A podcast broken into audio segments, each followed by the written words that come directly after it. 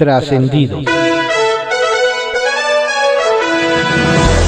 Continuamos con la audiosíntesis informativa de Adriano Queda Román, correspondiente a hoy, martes 25 de agosto de 2020. Vamos con algunos trascendidos que se publican en periódicos de circulación nacional. Templo Mayor, por Fray Bartolomé, que se publica en el periódico Reforma. No de emergencia, pero sí con urgencia será la reunión que hoy sostendrán las consejeras y consejeros del INE para encontrarle la cuadratura al círculo vicioso de cómo diablos elegir a la nueva dirigencia nacional de Morena. Sin duda, es paradójico que justo el partido que más intentó vulnerar al instituto ahora dependa de la decisión que ahí se tome. Y es que, si bien el Tribunal Electoral fue claro en que debe ser por medio de una encuesta abierta entre militantes y simpatizantes en el terreno de la realidad. No resulta tan fácil realizarlo como suena. De entrada porque el INE no es un organismo de encuestas, pero sobre todo porque los términos de la misma tienen que ser extremadamente cuidadosos, para evitar que alguna de las bandas morenistas la descalifique o peor, la sabotee. La sesión también servirá para ir midiendo a los recién llegados.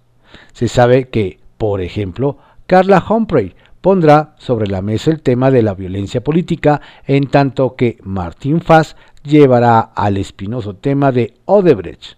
Nada más. Por cierto que algunos morenistas comentaban anoche que veían muy contento a Mario Delgado. Dicen que al parecer ya recibió la bendición del PMP, primer morenista de Palacio, para que se lance de lleno a buscar la dirigencia del partido. Según esto, ayer mismo le dieron la buena nueva al coordinador de los diputados de Morena. Y aunque eso no le garantiza el triunfo, sin duda le quita muchas piedritas del camino. Grave, muy grave, resulta la denuncia que hizo pública el alcalde tijuanense Arturo González Cruz, quien acusó con nombre y apellido al subsecretario de Gobernación Ricardo Peralta de amenazarlo con fabricarle un proceso judicial para sacarlo de la carrera por la gubernatura. Y no es que esas cosas no hayan pasado antes en Bucareli, pero nunca se había visto a un presidente municipal rebelarse en público contra el peso de la Secretaría de Gobernación. Para nadie es secreto que Peralta es muy cercano al gobernador Jaime Bonilla, quien busca que uno de los suyos lo suceda en el cargo el próximo año. De ahí que están buscando a toda costa cerrarle el paso a González Cruz. ¿Estará enterada la secretaria Olga Sánchez Cordero que se está usando el Palacio de Cobián como cuartel de campaña para Baja California? Es pregunta que ve pasar los minutos del reloj chino. En el anuncio para promover los cachitos del sorteo del avión presidencial, Andrés Manuel López Obrador comienza diciendo, yo me veo pequeño, pero no estoy acomplejado. ¿Quién será su publicista? ¿Felipe Calderón? Kiosco, que se publica en el periódico El Universal. Claudia Lizaldi y el senador Amor, irresponsable en pandemia. Quien lo mismo dio de qué hablar en los corrillos políticos que en las revistas de corazón, nos narran, fue el senador yucateco Raúl Paz Alonso, del PAN, luego de que confirmó su noviazgo con la actriz Claudia Lizaldi. El tema, nos dicen, es que tras esta revelación ambos personajes fueron exhibidos por algo más que el amor, y sobre todo los detractores del político recordaron que cuando los contagios del COVID-19 iban en aumento, Claudia Lizaldi y don Raúl participaron en una fiesta a bordo de un yate, donde olvidaron los cubrebocas y la sana distancia. Pero al final, nada es coincidencia, nos aseguran, pues en febrero, en febrero pasado, el panista expresó que buscará ser candidato del PAN a la alcaldía de Mérida. El Bronco y su trote ambiental nos platican que el gobernador de Nuevo León, Jaime Rodríguez, ha sido cuestionado porque en días recientes promovió ante el Senado una consulta pública para que sus gobernados decidan sobre reubicar a otro estado la refinería de Cadereyta, alegando la emisión de sustancias contaminantes que incluso llevó en una denuncia ante la Fiscalía General de la República. Las críticas brotaron, según nos dicen, al considerarse un tema más político que ambiental, puesto que anteriormente el Bronco había solicitado junto con los mandatarios de la Alianza Federalista que también la refinería de Dos Bocas, otro proyecto insignia del presidente Andrés Manuel López Obrador, fuera cancelado. Por ese tipo de, piques se espera con expectativa la visita de AMLO a Nueva León el 27 de agosto. Siguen las deudas de Don Graco. En Morelos nos revelan quien sigue causando problemas sin estar presente es el exgobernador Graco Ramírez del PRD, cuyo nombre salió a relucir en las inconformidades de un grupo de 200 taxistas, quienes fueron rechazados por un tribunal de justicia administrativa en su intento de legalizar unos permisos de circulación que les expidió el anterior gobierno. El tema, nos confían, es que detrás de las protestas se encuentra el exsecretario de Movilidad Jorge Meseguer, el hombre más cercano al exgobernador, quien habría entregado los permisos patito, a cambio de que los transportistas apoyaron al entonces candidato gubernamental del PRD, Rodrigo Galloso, hijo adoptivo de Don Graco. ¿Qué tal? Genevieve y los ánimos a prueba nos cuentan que en Baja California Sur, el huracán Genevieve puso a prueba la coordinación de autoridades evidenciando fallas en comunicación. Para ejemplo, nos relatan la alcaldesa Armida Castro de Morena, quien insistió en la falta de personal para atender albergues, cuando las Fuerzas Armadas ya estaban desplegadas, o bien sus quejas contra los protocolos de la Secretaría de Salud y Educación estatales, a una de las cuales les reclamó no enviarle cloro para desinfectar, versiones que se cayeron cuando los titulares de ambas dependencias le respondieron que ella abrió albergues donde no se refugió gente, y de paso mostraron las firmas de recibido del tan peleado cloro. Así los huracanes.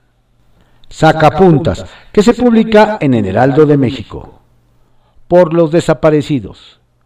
Nos dicen que esta será una semana de muchos reflectores para el subsecretario de Derechos Humanos de la CEGOP, Alejandro Encinas, pues el gobierno quiere fijar una agenda sobre búsqueda de personas desaparecidas. Incluso habrá un evento en Coahuila donde se conocerán más detalles sobre este trabajo que ha sido prioritario para la 4T. Deuda con la historia. Y a propósito de garantías individuales, decenas de ONG suscribieron una carta para exigir a la Comisión Interamericana de Derechos Humanos, que encabeza Paulo Abrau, entregue un informe de la masacre en la que perdieron la vida 45 indígenas en Actial, Chiapas, hace 15 años, caso que el gobierno de Rutilio Escandón, nos dicen, ha desdeñado. Se topa con pared. Ejecutivos y refresqueras y representantes de empresas de alimentos procesados se reunieron ayer en privado con senadores de Morena para pedirles que echen abajo cualquier intento de aprobar la ley antichatarra. La iniciativa privada intenta cabildear el asunto, pero al parecer se toparon con pared. Es lo que se comenta en los pasillos de la Cámara Alta. Complacer al presidente. Nos dicen que Morena pidió a su bancada y aliados no faltar a la primera sesión ordinaria de la Cámara de Diputados el 2 de septiembre, porque le darán gusto a Andrés Manuel López Obrador y aprobarán la iniciativa de reforma que limita el fuero constitucional del presidente de la República, una de sus principales promesas de campaña. Incertidumbre.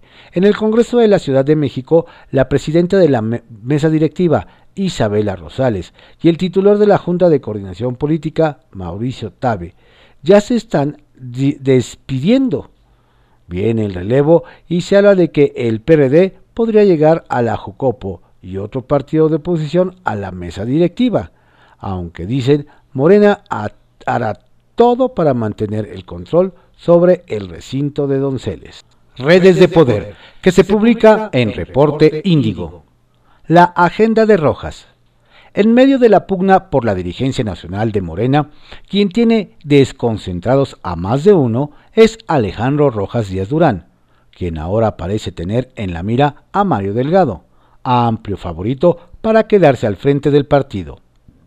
Llama la atención que Rojas fue uno de los que más insistió en que la elección para la renovación debería de realizarse mediante encuestas abiertas y fue el principal crítico del papel de Alfonso Ramírez Cuellar y de Berta Luján en el proceso, por lo que muchos pensaron que sus intereses de algún modo coincidían con los de Delgado.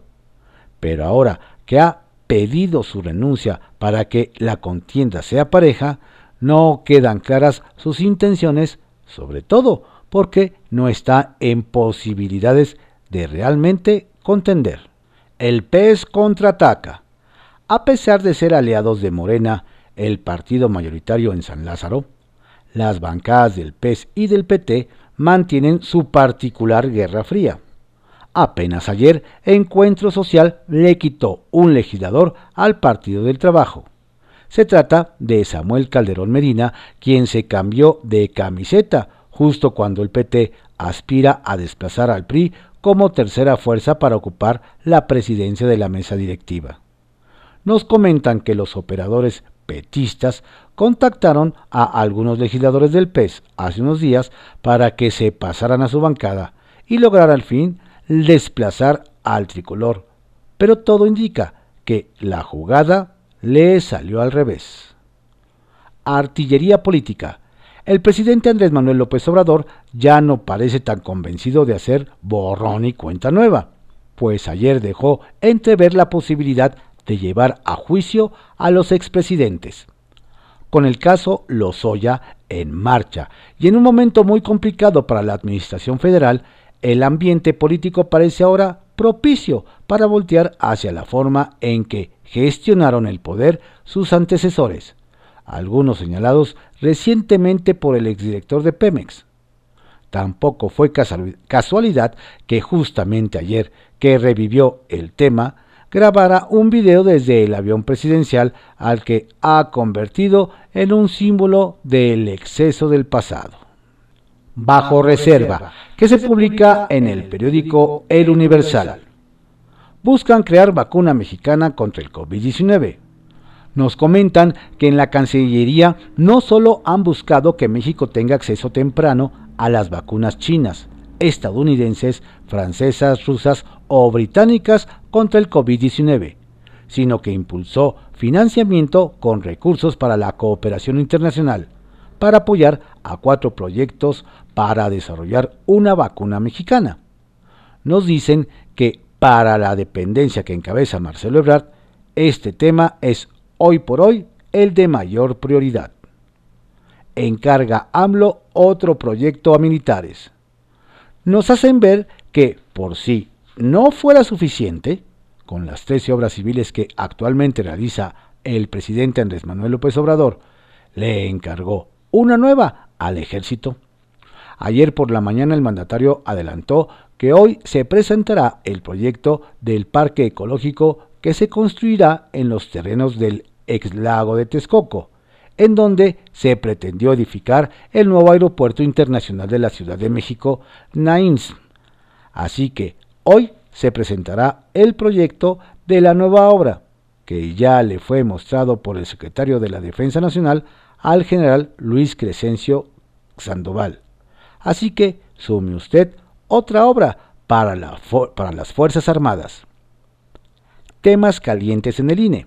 Nos comentan que los integrantes del Consejo General del Instituto Nacional Electoral tendrán por delante unas semanas con temas muy calientes. El INE está en espera de que la Fiscalía para Delitos Electorales le comparta lo que corresponda en el tema Odebrecht, a la par de atender las denuncias por el tema del dinero de Pío López Obrador y David León.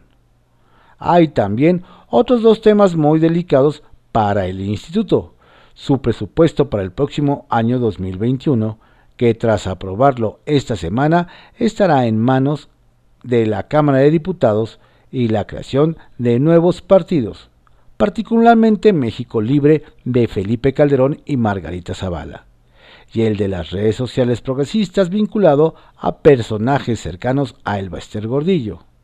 Así que el INE, nos adelantan, tiene una semana en las que deberán trabajar con mucho cuidado y bajo un clima político muy encendido. Pasarela ante morenistas. Esta misma semana habrá en Morena un desfile de funcionarios quienes realizarán presentaciones a la bancada del partido en el poder. La pasarela virtual de secretarios que se realizará a distancia la abrirá la secretaria de Gobernación Olga Sánchez Cordero, seguida por el secretario de Salud Jorge Alcocer y, claro, por el llamado rockstar de la 4T, el subsecretario de Salud Hugo López Gatel.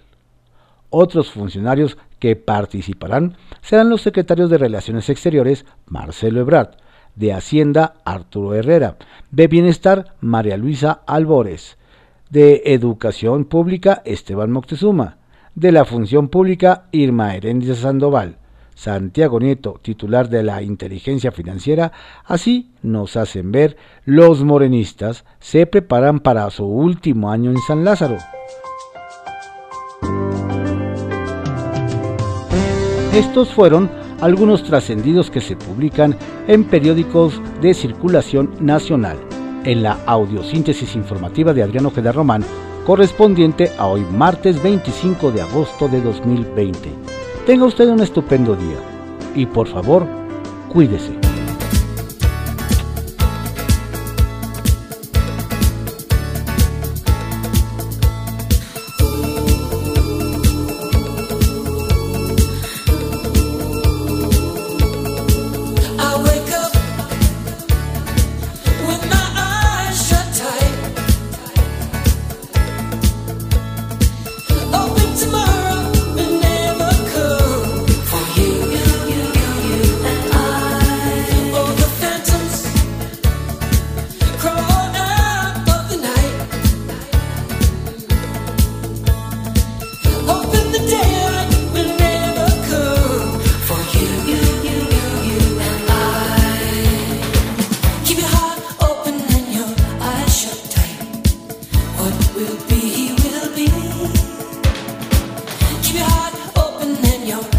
Shut tight.